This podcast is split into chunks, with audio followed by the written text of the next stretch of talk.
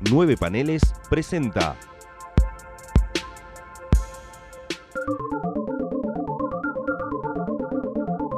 Distinguida competencia. Bienvenidos al episodio número 29 del Distinguida Competencia, no el podcast 9 paneles, Distinguida Competencia, el podcast sí de 9 paneles, dedicado a la DC Comics. Mi nombre es Gonzalo Ruiz. Y el mío es Tomás Corsi. Eh, bueno, estamos en 2 de abril, si no me equivoco, siempre se graba antes, entonces como que la fecha real no me la acuerdo, pero bueno, estamos en abril.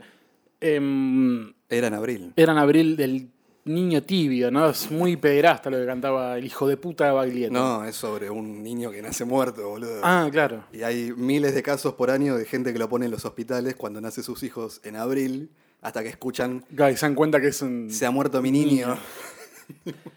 Bueno, la felicidad viene de la mano de la trova rosarina que tantas alegrías le ha dado a un centro oncológico de menores, obviamente, ¿no? Nunca alegría real. Pero no estamos, hablando, no estamos para hablar de Baglietto, porque nadie está para hablar de Baglietto. en abril eh, vuelve finalmente después de un año pandémico, 60 años después, el podcast de Legión de Superhéroes, donde el querido Tomás Colosi está ahí eh, siendo parte del, de Legión de Superhéroes del, del cuarto volumen. Y dijimos, bueno, Distinta Competencia es un podcast de DC Comics. La Legión. De lo que vamos a hablar justo en dos, dos episodios. Tal vez tres, no sabemos. Porque esto te lo voy a decir en vivo. Me voy a decirte antes de empezar a grabar. Me di cuenta que abril tiene tres viernes. Bien, podríamos hacer un tercer programa de Legión. O seguimos con el calendario. Lo vemos, no importa. Depende qué digan los fans de Distinta Competencia que deben ser menos fans que los fans de la leucemia. Pocos fans, pero sentidos también. Sí, lo, sí, lo sienten mucho por escuchar este podcast de mierda. Pero eh, nos parecía como para fogonear, digo, insisto, ¿no? Es un podcast de DC Comics, son los dos, somos muy fan de la Legión. Em, de hecho, tenemos historias entre los dos que implican una tarjeta de crédito a mi nombre y las ganas de, del querido Tomás Corsi de comprarse la Legión. Dos veces. Gracias. Eh, y nos pareció como prudente para acompañar la, la vuelta de 60D post pandemia. Podcast que decidimos no, no continuarlo porque habíamos empezado a grabarlo justo dos semanas antes de que empiece la pandemia. Y no, no nos parecía correcto que haya un desbalance de audios. Más cuando 60 años después, que igual que Ventorama, son podcasts que están pensados para hacer una única temporada. No como este que es más continuado y nos podíamos permitir el lujo, o en el podcast no panel principal, de, no sé, grabar algunos episodios con la calidad posible que, que tuvimos, que bueno, ustedes ya escucharon. Que tampoco estuvo tan mal, ¿no? No, no, no sé. Es peor lo que decimos que lo que suena. Yo creo que sí. sí, sí. Pero bueno, nos vamos a subir a- al carro de la Legión de Superhéroes del el volumen anterior, que es el tercer volumen. Tal vez, eh, corregime vos que sos todavía más fan que yo, que es como el volumen más largo que tiene la Legión, tal vez sacando el volumen 1. Eh, en realidad tenemos 63 números, o sea, después tenés más largo, inclusive el volumen 4. No, sí, yo me- me olvido que el volumen 4 continúa, después de The End, pues yo corté ahí. Y es más, tenés legionarios Claro, y y, cosas. Legion of Superheroes, claro. Eh, no, es lo que tiene de bueno es que sean 63 números es que cae cualquiera, tal es así que lo editó 5, como se Sí. le cantaron las bolas. eh, y lo Funciona leer. aún así. Eh, Casi, pero funciona. sí, funciona si tenés un conocimiento previo eh, De la- bueno, sí. y, y trabajo que tenés que investigar vos, porque no te dan una, ¿eh? O sea, No, y, y en- y encima, bueno, la, la historia es conocida. Eh, obviamente cuando cinco aterrizan a Argentina por medio de saldos, eh, lo que más estaba presente, aparte de las revistas, eran lo que acá se conoce como tacos, o el nombre más correcto son los, retapa- los rentapados, que los rentapados son en realidad sobrantes. O sea, es exceso de stock que, nada, eh, la gente de 5, que, no sé si es Planeta de Agostini, si no me equivoco, em, nada, tenía sobrantes en su baulera, digámosle, no, su depósito, está, nombre más correcto, su depósito. Y claro, era como, ¿qué hacemos con esto? Bueno, le hacemos una tapa de cartoncito, una, tapa, al- algo menos que lo que se conoce como cartoné en España, se lo pegaba con, con cola, sí. cuatro o cinco números y nada, vendían lo- los rentapados. Forum hacía lo mismo. No, Forum es Planeta Agostini. Eh, pero no me extrañaría que 5 también lo sea. Pero no estoy encontrando acá en la. digamos, en los legales de 5 si efectivamente es. Pasa que bueno, también Platea Agostini continuó un poco junto con Norma y bueno, hasta que llegó SC, que no hubo una única editorial. Pero estamos por ahí digress. Con unos lomos hermosos además. Sí, no Era un diseño paupérrimo porque era una tapa sacada de una Un revista número. que ni siquiera estaba capaz en ese mismo taco. Y nada más, le, le ponían un cartel, gi- le cambiaron el precio, obviamente. No pues digo, la revista valía 140 pesetas. Bueno, justo acá el que tío Corsi tiene tacos que, están, que eran 350 pesetas, el doble, pero Eh, la puta madre. te estafaron. Con una moneda que ya no existe. Eh, obviamente, nada, editaban mínimamente la tapa, le cambiaban el precio y ponían un cartel amarillo que dice contiene tal número, tal número. Los números 1, 2 y 3, eh, obviamente se vendieron, se agotaron, se ve que ellos no esperaban vender demasiado y nunca fueron rentapados. Entonces es como que ac- acá el, ta- el taco 1 empieza con el número 4, que encima el número 4 es el último número de la saga Universo, que es un momento Claro. clave de la Legión de Levit, que es la que vamos a hablar hoy, que es el tercer volumen. Y nada, te deja medio de garpa una historia. Arrancan donde quieren. Ese es el tema. O sea, te arrancan en el número 4. Después recordemos que hay gente que se desvive por conseguir los primeros tres números edición 5. Sí, imposible, casi imposible conseguir acá. Imposible y, y capaz terminás pagando más que eh, los primeros cinco números en serio. O sea, primeros cinco números, hablemosle a partir del 32, que es donde editan ellos. Sí. O algo así, porque 30 números antes que no existen. Y claro, a ver, el número 4, que es justamente el Proyecto Universo, capítulo 4, que es la parte final, es el número 35. Entonces, claro, 34, 30, 32. O sea, España y todo el 32. Y es más, entre especiales que salieron antes del número 1, del número 1 que es el, el Universo 1, tienen números viejos. Sí. Y otros números más adelante también tienen números viejos. Es raro. Yo, eh, yo que tengo un híbrido entre la edición USA y bueno, la de 5, los tengo desordenados. De repente, no sé, viene el número, número 35 de 5, que es el 14, ponele. Claro. O el especial de verano 2, que es, no sé, el número 18. Ni hablar de, bueno, de las abominaciones, que era el número cortado. Pero digamos que entre todo eso no, no, no, no hacían esas mutilaciones, por suerte. Podemos, se puede leer correcto, digamos, hoy, digamos, en este... Seguimos en pandemia, estamos en un momento como de transición, llamémosle, donde no sabemos ¿Qué va a pasar? qué va a pasar con el mundo. Capaz hoy no sea tan fácil pedirse en revistas ni hablar de que, bueno, hoy te piden mínimo cinco veces el culo para pedirte una revista de dos dólares. Sí. Pero bueno, nada. Sí, quizás un issue está a 800 pesos. Sí, es una locura. Que es una demencia. Una demencia. Eh, sí, además eh, tenés, por ejemplo, números clave como la muerte de Supergirl, porque todo esto está saliendo de crisis. Claro. Eh, de hecho, las encuestas son ¿cuál es la mejor historia del año en 1989? ¿no? Eh, Sí, sí. Crisis o Watchmen que estaban Claro, saliendo sí. ya, ya tengo cuatro años de antigüedad, claro. Ganó Crisis, pero mejor maxiserie que también competían las dos ganó Watchmen, o sea que no, no tenía ninguna clase de sentido esa competencia. Pero mm, de repente te ponen el número en el que Brainiac eh, tiene que luchar con la muerte de Supergirl y con- haciendo su duelo, que es el número, digamos, 14, 16, y eso viene después del número 41 de Sí. el- los tacos de 5. Y en el medio, vos, después de la de lo que sería la primera desaparición de, univer- de universo, perdón, de Starfinger, tenés cinco números que no aparecen y recién ahí aparece la nueva saga, el número que tenés en la mano. el, número, el número 11. Número 11, que es número 14, pero también es el número, o sea, aparece el chavo del 8. Sí, sí. Eh, entonces, todo para mantener una cohesión que fuera, estamos editando Superman, no podemos adelantarnos mucho a Superman y Legión. o no, sea, claro. y al mismo tiempo tenemos que tener coherencia con lo que pasa en Crisis. Porque ¿cómo puede ser que en Crisis muera Supergirl y Brainiac no diga nada en No, claro. Legión? Eh, un quilombo que bueno. Un quilombo del que justamente vamos a hablar hoy. El episodio de hoy tiene que ver muchísimo con el tema de la cohesión. Porque vamos a hablar de un arco. Yo diría polémico. No, no- no- no está mal, tampoco está bien. Eh, tiene algunos problemas que, bueno, vamos a debatir ahora, obviamente. Que es eh, el arco hoy conocido, porque esto no está reeditado, hoy conocido como el héroe, el héroe más grande de todos, de The Greatest Hero of, of All, Mago of All Them, no me acuerdo cómo mierdas en inglés.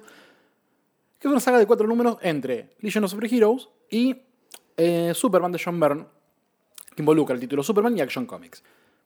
¿Qué pasa? A ver, justamente, eh, acá lo de la crisis, crisis que implicó no solo la muerte de Supergirl, que obviamente Supergirl es un personaje muy importante en la Legión, desde el alba. De hecho, bueno, es el interés romántico de Brainy. Y obviamente, bueno, el hecho de.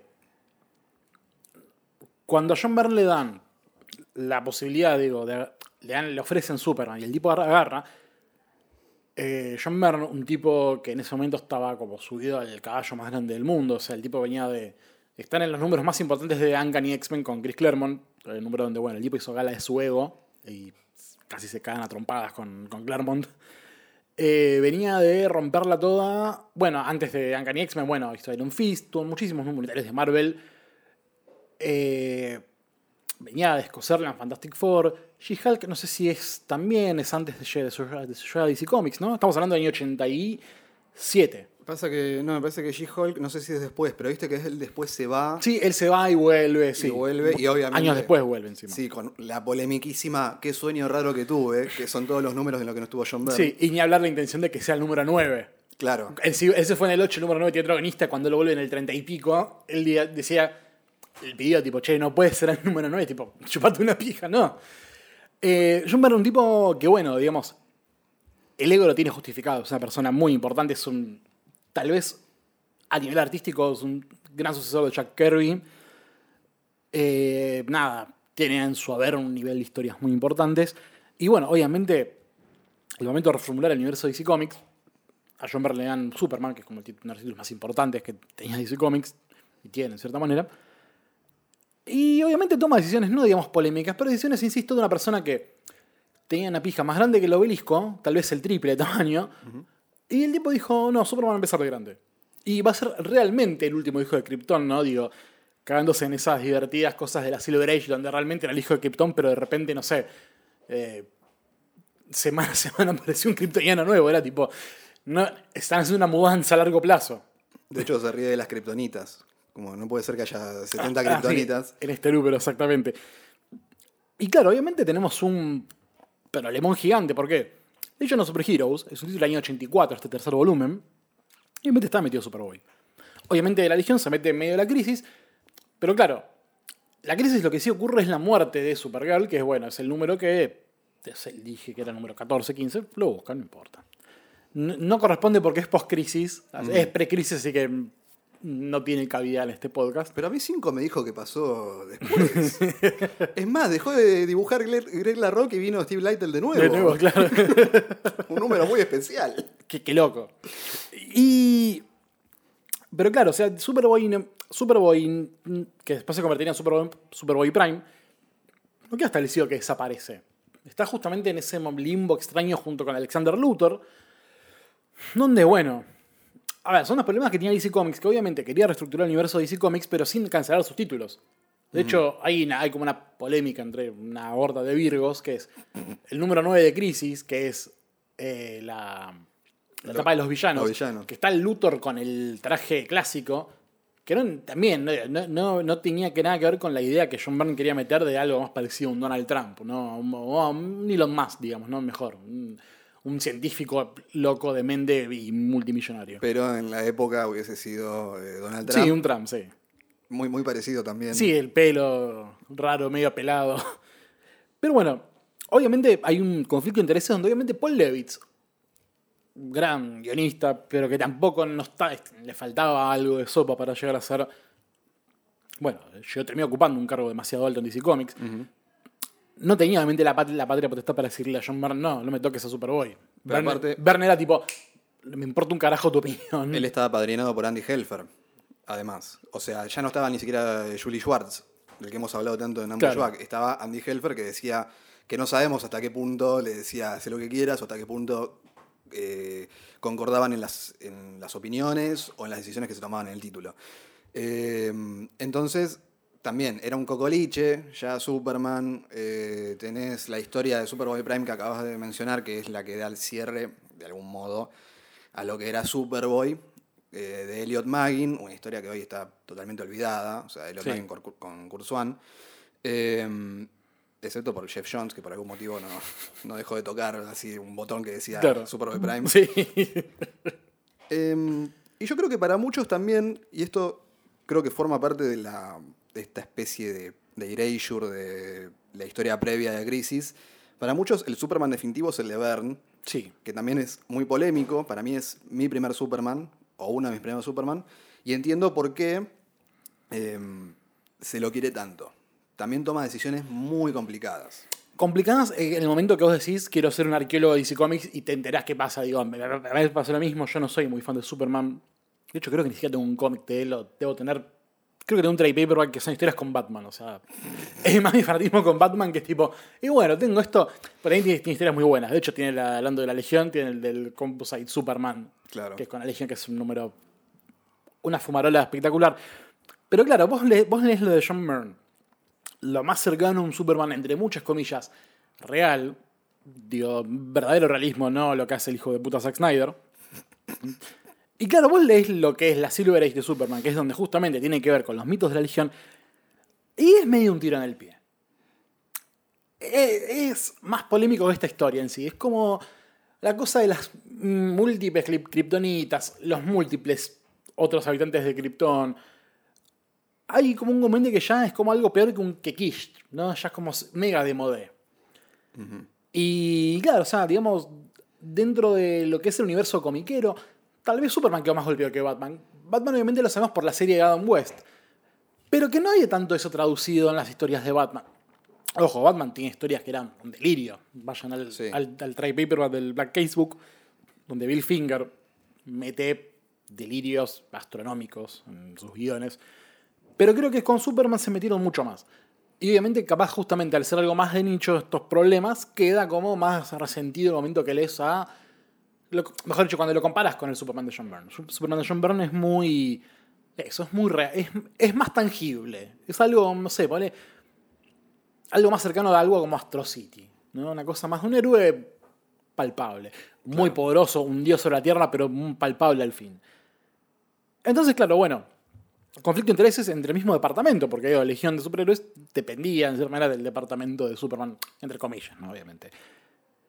Entonces, claro, entre Paul Levitz y John Byrne tienen que pensar la idea de qué hacemos con Superboy. El concepto Superboy con la Legión, porque claro, lo que estaba diciendo antes, como DC no paró sus títulos durante la crisis, las historias seguían continuando, y claro, la Legión ya tenía Superboy.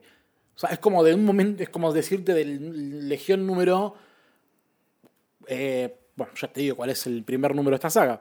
El Eh, 37. El, el Legión número 37. El 36 ya estaba Superboy. El 37 ya te dicen que. No te dicen que no hay un Superboy, pero te empiezan a indicar cosas demasiado extrañas. Y bueno, empieza este arco que compone el Legión 37, Superman 8. O sea, esto es eh, muy iniciado los- la, trilogía de John Byrne. Action Comics número 519. 500, 500 no, ole, 91. 591, Que también, bueno, John Byrne se hace cargo de Action Comics. Y obviamente, Legión número 38. O sea, en un mes más o menos, porque pienso en esto, semana, salía nada, uno por semana. Creo que Action Comics y Superman se. Nada, como que eran como quincenal en cierta Claro, manera. la Superman, Action, eh, digamos, el orden para leer esto sería 37, Superman, Superman, Action y 38. 38. o si lo están leyendo en 5, 7, Superman 19, Superman 20. No, es Ocho. 6. Seis, claro. 19, 20 y 7. Y también, eh, bueno, está en la colección azul de Planeta Agostini, si no me equivoco. Creo que está por el La más completa. el, el Prestige número 8. Claro, si ustedes quieren leer el Superman de John Byrne, esa colección es ideal porque tiene todo y tiene esta cosa justamente que es Action Superman. Y eso que no todas las historias dialogan entre sí. Pero te las meten, salvo estos casos y otros crossovers, pero bueno, tenés como completo el- la, mitología de Superman según John Byrne. Eh. Por 40 tomos tenés desde Byrne hasta Roger Stern, Mark Wolfman, lo que quieras. De verdad, no sé si hay algo tan completo de Superman eh, eh, de esa época editado. Ni, o sea, en español ni hablemos, pero no sé en, en inglés. No, en inglés no, casi seguro que no. En español está lo de BCC, Sí, creo. Que, son es más moderno y carísimo. No, Lo que sí, tiene bueno sí. estos, estos, eh, estos Prestige de, de Norma. ¿Dónde Norma? De, no, de Planeta. de Planeta es que durante mucho tiempo estuvieron de saldo. Hoy medio que sí están de saldo y no es tan complicado encontrarlo. Y que tanto el grupo de compra y venta de Facebook o Mercado Libre siempre hay un lote.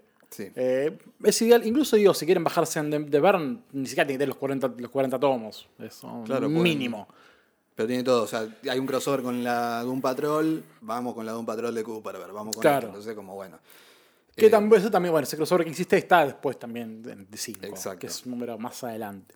Bueno, 5 también le editó bastante completo. Creo que es ser la colección más larga de 5, porque ya hasta el ciento y pico de la numeración 5, obviamente. Eh, contrario a Batman, que Batman corta con los primerísimos números Chuck Dixon y bueno, después es en los Prestige y bueno, 5 muere. Pero no tiene nada que ver con lo que estamos hablando ahora. Como siempre. Pero está bueno. Eh, pero sí. eh, sí. La eh, gente, la gente quiere saber estas cosas. sí. eh, Quieres saber, supongo. Hablen del número. sí, puta. concha tu hermana, están la- adelantando eh, 15 segundos. A ver, ¿cuál es mi problema con, este, con estos cuatro números? Se nota que si bien obviamente se pusieron de acuerdo, no hay tanto acuerdo. Se nota por momentos que mm, cada quien tenía su idea y no se terminan de compaginar del todo. Y en definitiva, incluso la excusa no deja de ser eh, vacía. Porque también eh, muchas cosas se van a ir explicando a lo largo del run, del run de Legión, obviamente, que, que desembocan en cierta manera en el número que va a ser el episodio que viene en 15 días, que es el Legión número 50. Entonces, como que no hay una explicación. De repente, eh, se entabla como una suerte de. No tierra paralela, sino de temporalidad paralela. Es algo todavía más complejo que Volver al Futuro 2. Claro. O sea, Volver al Futuro 2 te explica, el doctor, el doctor Brown te explica que el tiempo corre linealmente y si vos de algo que un, un suceso del pasado, vos lo alteras, se crea una línea alterna, que no es lo mismo que un mundo paralelo, simplemente es. En la- bueno, en el caso de Volver al Futuro es el 1987, donde, bueno, Biff Tannen es Trump, en Trump en 2016, eh, tomando el Capitolio. Entonces, claro, acá lo que ocurre es que dentro de un viaje temporal que son una cosa que viene de números anteriores, bueno, medio como casi aftermath de la pelea con universo, quieren, como- quieren viajar al fin del- de los tiempos, Sí. que es también como una obsesión de Breakneck, que bueno, va, se concluye definitivamente en el número 50. Terminan viajando en algo que me pareció muy fantástico porque es un comentario que hace Block, que es el fin de los tiempos también puede ser el principio. Claro. Y terminan viajando justamente a Smallville de los años 50, pre-crisis. Block no entiende cómo funciona el tiempo humano, digamos. claro. Entonces piensa que es como un círculo que vuelve. Como- Como que el principio es el fin de todas maneras. Eh, lo cual, claro, llegan a. Llegan a Smallville. Obviamente algunos los conocen a- al, al entorno de, de la época Superboy, ¿no? Qué sé yo, está Ultra Boy. Pete Ross, que los conoce de claro. una historia donde él sabe quién es eh, Clark Kent, pero no dice nada y lo hace en un legionario Honorario. honorario. Eh, y además es como otro Smallville, que es la versión idealizada del Smallville, que después eh, John Byrne, por ejemplo, lo hace más rural y lo hace más un campo. Sí. Sobre el viaje en el tiempo, otro comentario que hay que hacer sobre los planes de Byrne es que Superman no es tan fuerte, porque ¿cuál Sí. es el tema? En la Silver Age, Superman literalmente viaja en el tiempo porque se le cantan las bolas, entonces Sí, va puede, puede, no importa, pero puede. en estos números representado de vuelta con las líneas temporales tipo 1970. Fantástico. Que es lo que hacían antes, ¿no? Sí, sí. Pasa que allá empezaban en 1960. De- Eh, y Superboy, digamos, viajaba en el tiempo, podía darle vuelta al planeta, no se le movía un pelo. Y uno de los planes era, che, no podemos tener a este tipo haciendo Claro. lo que quiere en, el- en este universo de DC porque ganamos todo. No, y aparte justamente, lo que tiene la Silver Age, aparte de, de- de las locuras, es que justamente, bueno, al Superman ser Superboy, o sea, como tener como mínimo 20 años de carrera antes de ser Superman, claro, acá es Superman, punto. El tipo fue un civil con habilidades extremas, pero que nunca utilizó hasta sus 20 y pico, 30 y pico, no me acuerdo qué, qué edad le, le, le estableció John Byrne. Pero bueno, es como que el tipo es, no, deja de ser, no deja de ser un kryptoniano, pero no deja de ser un pichi. Como no, no sabe cuáles son sus poderes, sus alcances, sus limitaciones. De hecho, cuando pelea con Superboy en los números de Action Comics y Superman, eh, Superboy lo recontra cada trompadas. Sí, no le, no le mete una mano, ¿no? Es impresionante. De hecho, eh, también Crypto se sorprende porque le rompe la capa al Superman de Byrne. Y el Superman de eh, Precrisis tiene un, tra- un traje, Un traje kryptoniano que es indestructible, es claro. indestructible. Pero mm, lo que es muy bueno lo que mencionás de los 20 años de Superboy. O sea, pongámosle 20 años. Sí, ¿no? digamos. De, de sí. los 8 a los 15, 28. Sí, sí, sí. Eh, lo que tiene de interesante es las historias de la Silver Age, donde Superman ya sabe todo. O sea, Superman no solo es superpoderoso, sino que ya vivió mil experiencias. Y eh, entonces viene, qué sé yo, viene Supergirl y él le dice, vení que te cuento la historia de cuando yo le gané a este y van a la Claro. fortaleza de la soledad. Están los, los trofeos que se quedó Superman cuando tenía siete años. Entonces, toda esa cosa para mí conjuga o conspira para que esa Silver Age sea una cuestión de super nicho, pero además tenga una historia eh, súper rica que eh, se sigue leyendo hoy. Obviamente, no, son lo- no es el mismo lenguaje. No, es recontra naif y de hecho está muy pintado, sobre todo en los números de Bern, que ahí es donde digo que me parece que hay una diferencia muy importante, porque Levitz creo que hace bien esta cosa del misterio, donde aparecen los Maipa Kent originales, eh, y sorprenden a la llegada de los legionarios, al menos los que reconoce, y de hecho cuando, bueno, Superboy, que sabe que, que estos aparentemente son como los malos y los detiene, como que los viejos no están del todo al tanto de qué está pasando. Y los números de Bern sí son como más bajado a tierra, donde hay como, no, una, no necesariamente una explicación, pero te muestran como qué es lo que pasa, cómo funciona esto y por qué justamente es tan distinto lo precrisis, que es lo que se ve al principio, y bueno, la, idea que tenía John Byrne, que se ve en la miniserie Man of Steel, que es, tenemos el kickoff de su Run Combat con Superman, perdón. Sí. Eh, de hecho, fíjate que en uno de los números que creo que es de Bern, los padres ya saben cuál es el plan de Superboy. Sí. Medio que ya lo hiciste cuando les pega, cuando los congela. Entonces, eh, yo creo que va todo llevando a una solución que es bastante fácil, eh, en el sentido de las conveniencias que Superboy utiliza. O sea, él Sí. usa el, el Estasis Ray para congelar a la legión, a los legionarios, pero Superman se descongela antes, casualmente. Sí. Superman casualmente hace esto. Entonces es como. El plan de Superboy era. Sí, que lo, no era congelarlo a Superman para que lo, lo vaya a buscar. Exacto. Una cosa, claro, que ahí te das cuenta de la diferencia y por qué me parecen números muy raros estos. Están buenísimos. Y hay otra cosa que cap- capaz me adelanto un poco, lo quería decir, pero digo. Greg Larroque pierde por goleada junto en comparación con John Byrne. Sí. Greg Larroque es un gran dibujante, John Byrne es mucho mejor. Para mí, también Mike de Carlo no le hace ningún favor, te digo. ¿eh? Eh, Voy a hablar, quiero, quiero hablar mucho de el episodio que sigue. Eh, porque sí, no, la verdad que eh, Mike de Carlo, la verdad que no. Claro, es que este es el problema, porque después quizás lean más adelante números de Greg Larroque y se den cuenta de que es, al menos para mí, un gran dibujante. Pero acá es Pero tapa. él con Mike de Carlo, que es el que Sí. le está haciendo los acabados seguramente, y eh, Arne Starr, que hace las tintas. Eh, Ah, ok. Entonces, Ahí, por eso, dibujante. Exacto, por eso las tintas y algunos de los, de los rostros de, de los legionarios son tan distintos a lo que vemos en lo de Bern. O sea, no hay ninguna clase de coherencia visual. No, no, Eso seguro. Eh, Y también, bueno, porque Byrne es uno de los dibujantes más espectaculares que tuvo el cómic. Eh, es, es como es una, una curiosidad extraña entre un realismo y las locuras de Jack Kirby. Por eso me parece un heredero, no solo me parece un heredero de Kirby, sino también me parece como un nexo justamente de eh, los dibujantes más imaginativos y los más realistas que, bueno, con él, Neil Adams, el primero Billy Sienkiewicz, empieza esa camada de dibujantes que, bueno, nada, llegan a otros tipos de dibujantes tipo John Phillips, digamos. o- obviamente Walt Simonson sería como el, el número uno de Kirby y después al, Obvio. al lado de John Byrne, pero también tiene una cosa que es muy de lo que hablábamos al principio de Byrne haciéndose un poco la paja, en el sentido de que la tapa número 8 es la tapa de Fantastic Four 249, Sí. eh, y es como, eh, che, ¿en serio vas a llevar esto a tu- uno de tus primeros números de Superman? Es como, le estás mojando la oreja a medio mundo. Eh, pero después también, fíjate que en el Action Comics los, acaba, los fondos no los hace él. Mira. O sea, él hace las figuras y los fondos los hace, eh, no me acuerdo quién ahora, pero hay un par de momentos. Background Inks, eh, Kit Williams. Ah, Kid Williams era.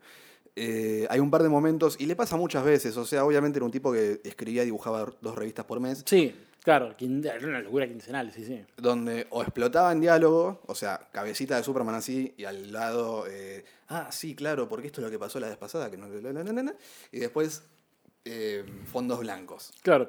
Aparte, corregime si me equivoco, porque justo este número de Action Comics es solamente la historia de, de la Legión. Pero creo que los backups no, no eran de él, me parece. ¿O sí? No, ¿hay un backup en ese? No, no, por eso.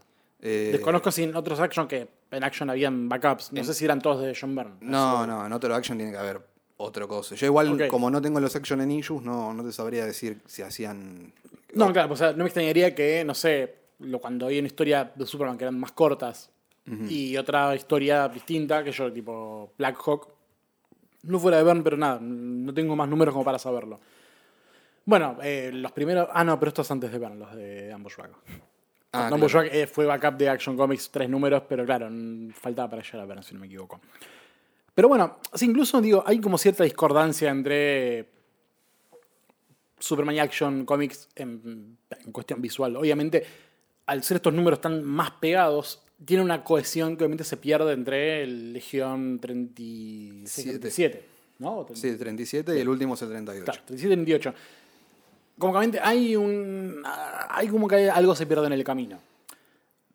Obviamente, sí. Está todo muy tirado de los pelos también el hecho de que cuando Superman está. eh, el post-crisis, está en su Smallville, dice algo pasa. Cuando va a Smallville, termina en el Smallville de los años 50. No, no, es raro. No, no- no hay una explicación, insisto, la explicación tampoco está en el último número de Legión Exacto. que es como que es el, el último número, es, en definitiva, es el funeral de Superboy. Sí. Eh, una cosa también rara que se lleva en el cadáver, se le llevan en el tiempo y lo, lo dan en el time. Le dan el entierro que merece, que obviamente no tuvo en Crisis 12. Pero es como raro que digo, claro, o sea, se llevan un, un cuerpo fuera de tiempo. Ahí, Hace un punto. sacrificio que es muy emocionante, obviamente. Sí, sí. Pero vos fíjate que, y acá es donde quizás venga la, la discordancia de la que tanto hablas, que es el número 8 es casi todo de recontar lo que pasó en el 37 de la Legión. Sí. Ad- eh, Action Comics es una pelea con un poco también de recontar lo que pasó en el 8. Sí. Y, y- y el 8 tiene una cosa también que me parece muy linda, que es, eh, hay como cuatro páginas que es John Barry contando la historia de la Legión, la clásica historia. Eh, el primero encuentro con, con el trío original, eh, después hay un... Hay una imagen que, que si no me equivoco es una tapa Legión, una tapa clásica. Claro. Que, que he hecho, eh, sí que es eh, John que es Carl Skarkesser, el, el imitador en Superman. Y Larry After, eh, Mike Grell y, claro, Larry Mastel. ¿Cómo es? Malsted. Malstead, perdón. Es- que también es como curioso porque, ok, obviamente los mitos de la Legión no, están tan- no fueron tan afectados por la crisis, pero es como curioso que se hagan cargo a la vez de algo que quieren barrer abajo de la alfombra. Me parece como son números muy confusos. La historia es entendible, pero no, deja haber de- no dejan haber muchas puntas sueltas. O sea, esto necesita un Snyder Cut. Vos decís 8 números. Falta. en blanco y negro. En blanco y negro, claro, en blanco y negro. Legend is Grey. Puta Dios, madre. Dios mío, qué, qué qué ganas de robar. Eh, ¿qué te- Me sacaste de mi elemento. Eh, sí, obviamente el que menos se hace cargo es Verne. Sí. Más allá de que cuenta la historia de la Legión y es, son cuatro páginas hermosas y realmente sirven para alguien que, por ejemplo, para mí, yo siempre digo, mis dos primeros encuentros con la Legión fueron para el hombre que lo... te- no, para el hombre, perdón, eh, ¿qué le pasó al hombre de mañana? Cuando van Sí, al siglo 30. eh, caen del siglo 30, Brainiac, Saturn Girl, Polar Boy, y eh, Polar Boy no, Cosmic Boy, y eh, eh, Supergirl, que ya estaba muerta, que de hecho Superman lo agarra a Brainy y le dice, ¿Qué? vos sabés que Supergirl está muerta. ¿qué haces?". este, y le dan como el, o sea, le dice, vos si supieras eh, cada e- evento que pasa en el pasado, ¿qué harías? Y le da el- como el premio de él, o sea, la, la estatua de él con eh, la cosa de la dimensión fantasma, de la zona fantasma, y él se pone a llorar, que es una escena nada, Sí, incre- increíble. increíble. te- Y un Cruzan eh, estado superlativo. no, no, nu- nunca, probablemente nunca estuvo mejor y nunca más estuvo mejor. No, eso tampoco, sí. o sea, yo lo quiero mucho, pero bueno. Eh, Las cosas como son. Y el otro número de Superman 8, eh, que por suerte, eh, la edición esta de la que estamos hablando, que ya tiene, yo quiero decir 10 años, pero tiene mucho más de 10 No. años. hace, hace 100 años la habrás leído vos o tal vez más todavía. No, no, no, la- no, porque- más, no. sí, sí, 20 sí. años mínimo. No, no, la, la edición de, mm, de Coso, de Planeta, El planeta. tiene, bueno, sí, 15 años, no sé cuántos años tiene ya. Yo digo, ¿viste cuando decís 10 años como, como los cómics, no? Sí, Pasaron sí, 5 años. No, la, la chota, pasaron millones de Los huevos. años. Eh, arranca con eso y vos ya reconoces un par. Obviamente no reconoces ni a Block ni a Claro, los más modernos. Invisible Kid 2, este, los más modernos, tienen 40 Eh, años. Sí, bueno. Eh, eh, bueno, en comparación de lo cómic, digo, estamos hablando de lo que pasaba en el 87. Como siempre pongo el ejemplo, uh, este Tommy Jerry es nuevo porque hablan. Claro. Como, tiene 50 años, señor. Este, La y aparición de la negra ya es moderno. la aparición de la negra, claro, ya todo más, Ya, es, ya es nuevo para mí. Eh, y por suerte. Yo nunca te dije decía Tomás o Tomá. Fue No, para, no, para, Tomás. para- para mí era como el grito de, de golpe. Pero Tomás, Tomás, y de hecho fue mi karma toda la vida Y sí, que, porque toda tu vida. que mi vieja me decía Tom- Tomás y me lo decía con la voz de la negra. Y te pegaba. Y me, sí, Con obvio, obvio, sí, sí. Y yo era un gato. este, entonces, por suerte, el tipo se hace cargo y explica, antes de cercenar por siempre toda esa historia, ¿no? O sea, se- somos benévolos diciendo, cuenta todo, pero inmediatamente después dice, y esto no sirve más. O sea, No, y encima vos si lees del planeta, que obviamente faltan los números de Legión, y nunca en tu vida se te ocurrió decir, uy, voy a buscar los números de Legión. lo meten. Eso es lo bueno. Ah, mirá, ah, por, bien, por eso bien. la edición de Planeta es increíble y Ah, tiene muy bien, muy todo. bien. Ahora, la edición Bueno, igual- de 5 no ah. tiene eso. No, tenés que buscar los números de Superman, claro. Y tenés que ser un hijo de puta, si encontrás 19 y 20 de Superman, eh, ya está, boludo. La verdad que ponete, ponete a buscar cosas con Claro. Indiana Jones, flaco. Sí, la verdad, pues son números muy difíciles de encontrar. Bueno, muy, qué bueno que sea un- una colección muy completa. Más que nada teniendo en cuenta justamente que la Legión de Superhéroes hay casi nada editado en español.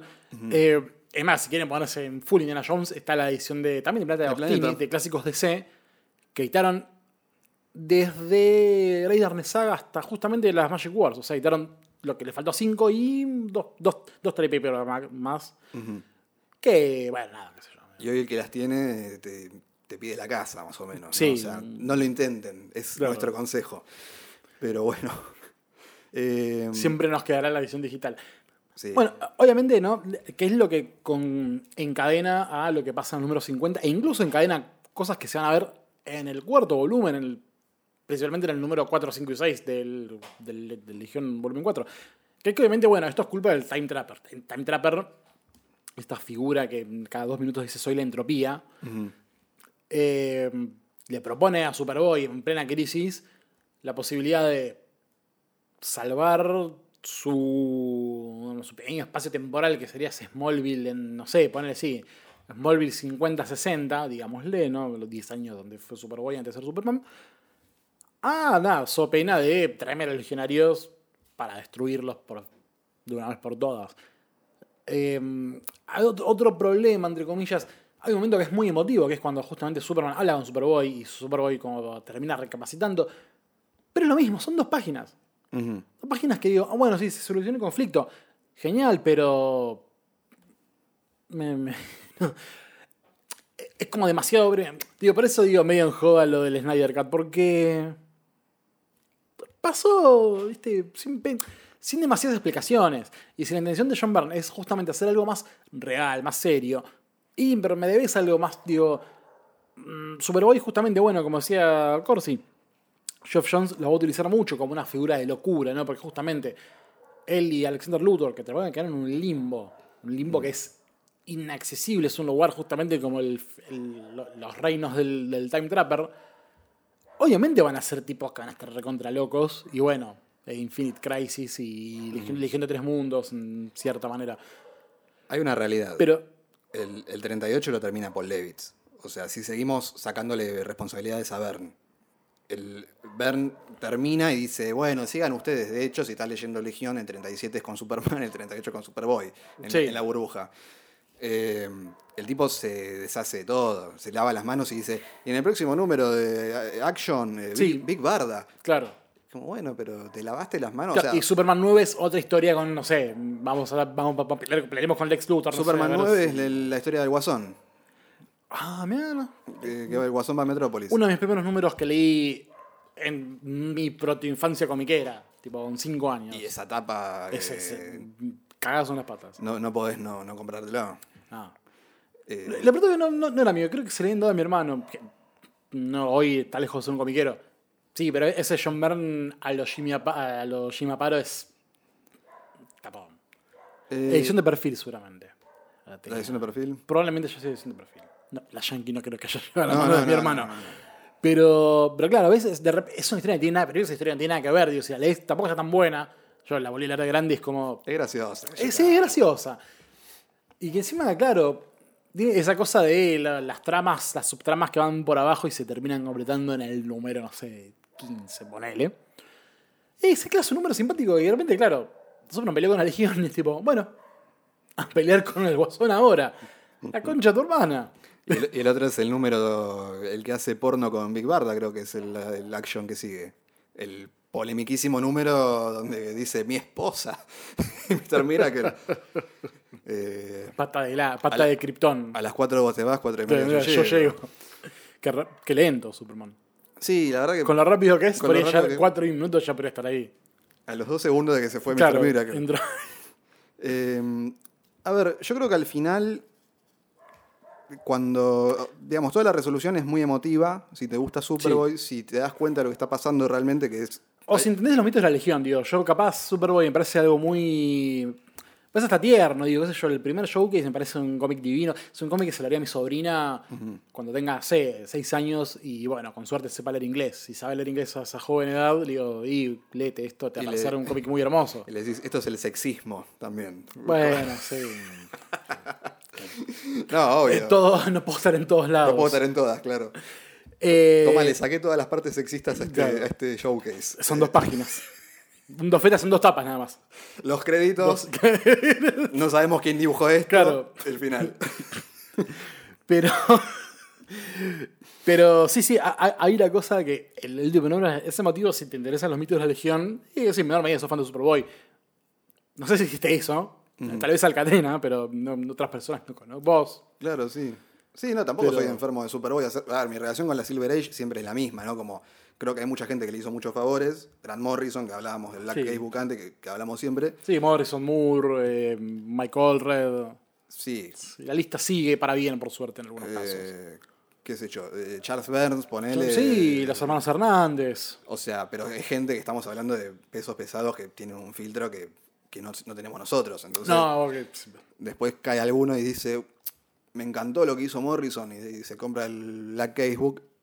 Y se quiere morir. Y se quiere morir, porque es un quilombo.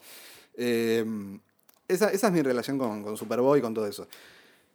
Me parece que, que de vuelta, si entendés lo que está pasando, o sea, si realmente entendés lo que está pasando, si, si entendés que vino un tipo que hoy es mala palabra, John Byrne en realidad, porque deja ver que es un tipo muy de mierda. Sí, sí, que no, no, no es muy amigo de los travestis. No- no o de, los- amigo- y de las mujeres. No, no es muy amigo de nadie, en realidad es como que, que- que, bueno, lamentablemente es lo que le tocó ser, más allá de que, o sea, como un tipo que escribe She-Hulk termina siendo lo que es, ¿no? Es como, Algún día vas a ser vos un viejo rancio.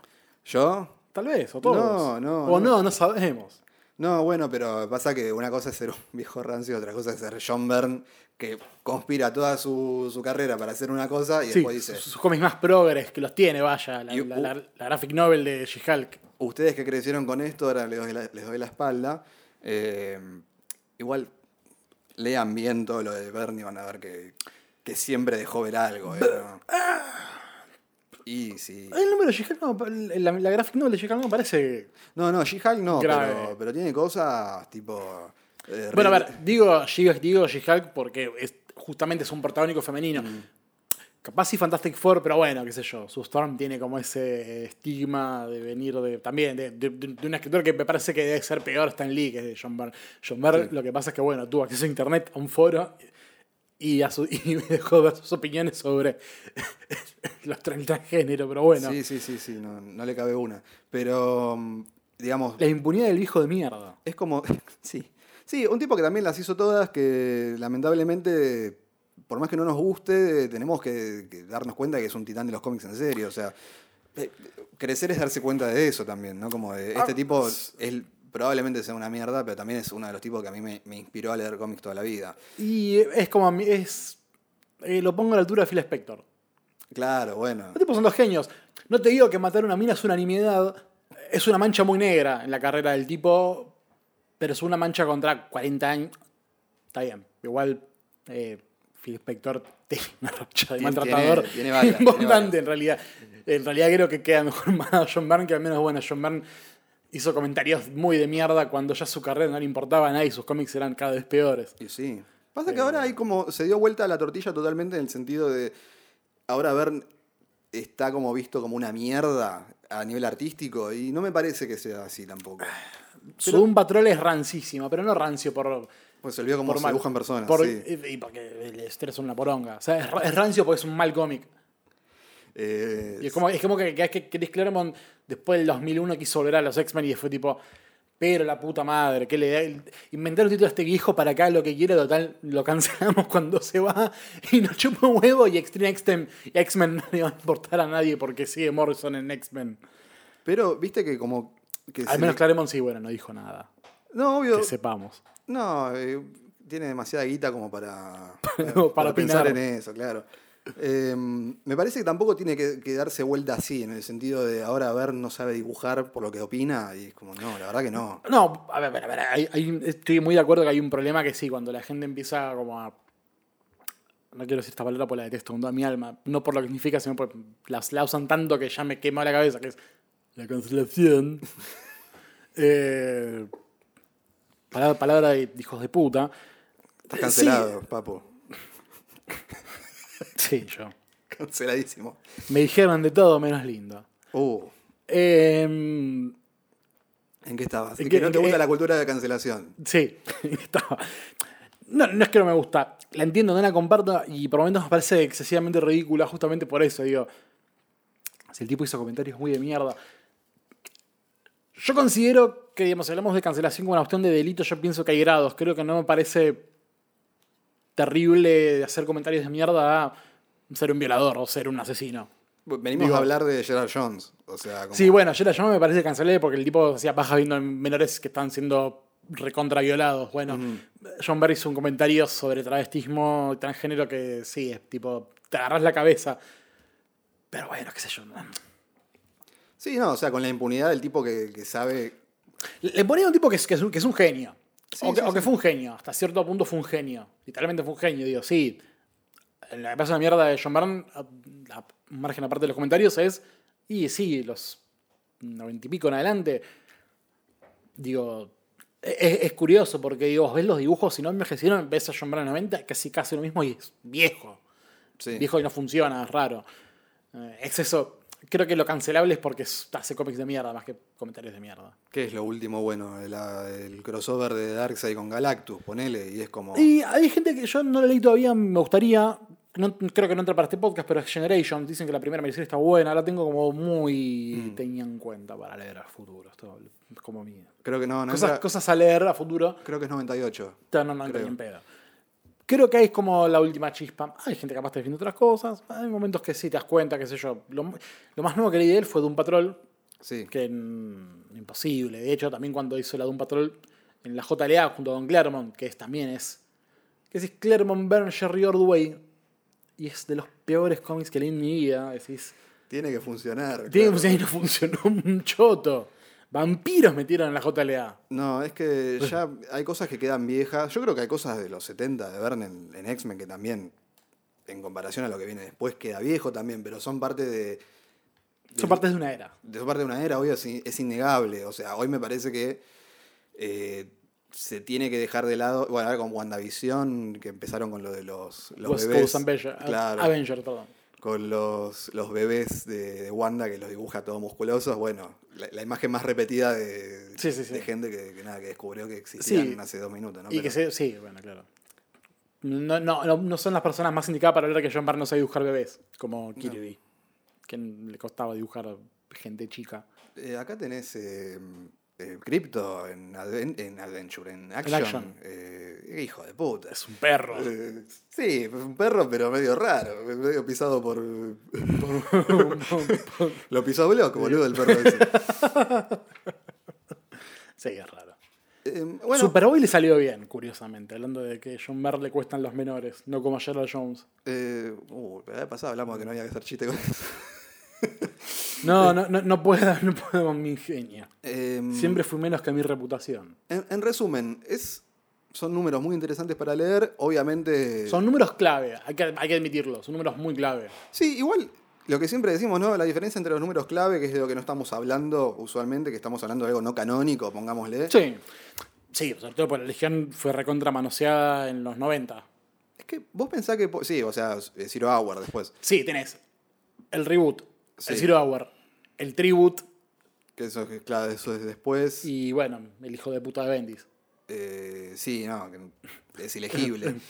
Pero también un poco de eso, ¿no? Como hablar de que no solamente son números clave, sino que también cuál es el nivel de, de lectura que podés tener, porque algo de los que nos olvidamos muchas veces con los mainstream, con los cómics mainstream es, lo tengo que leer, Sí, sí, sí, es, como, es una obligación. es una obligación. Es Man of como- Steel, justamente, ¿no? que, que son de los cómics obligados. Y la verdad que para ponerte a hacer la tarea, eh, anda a la escuela, ¿no? Eh, abran las escuelas, pero...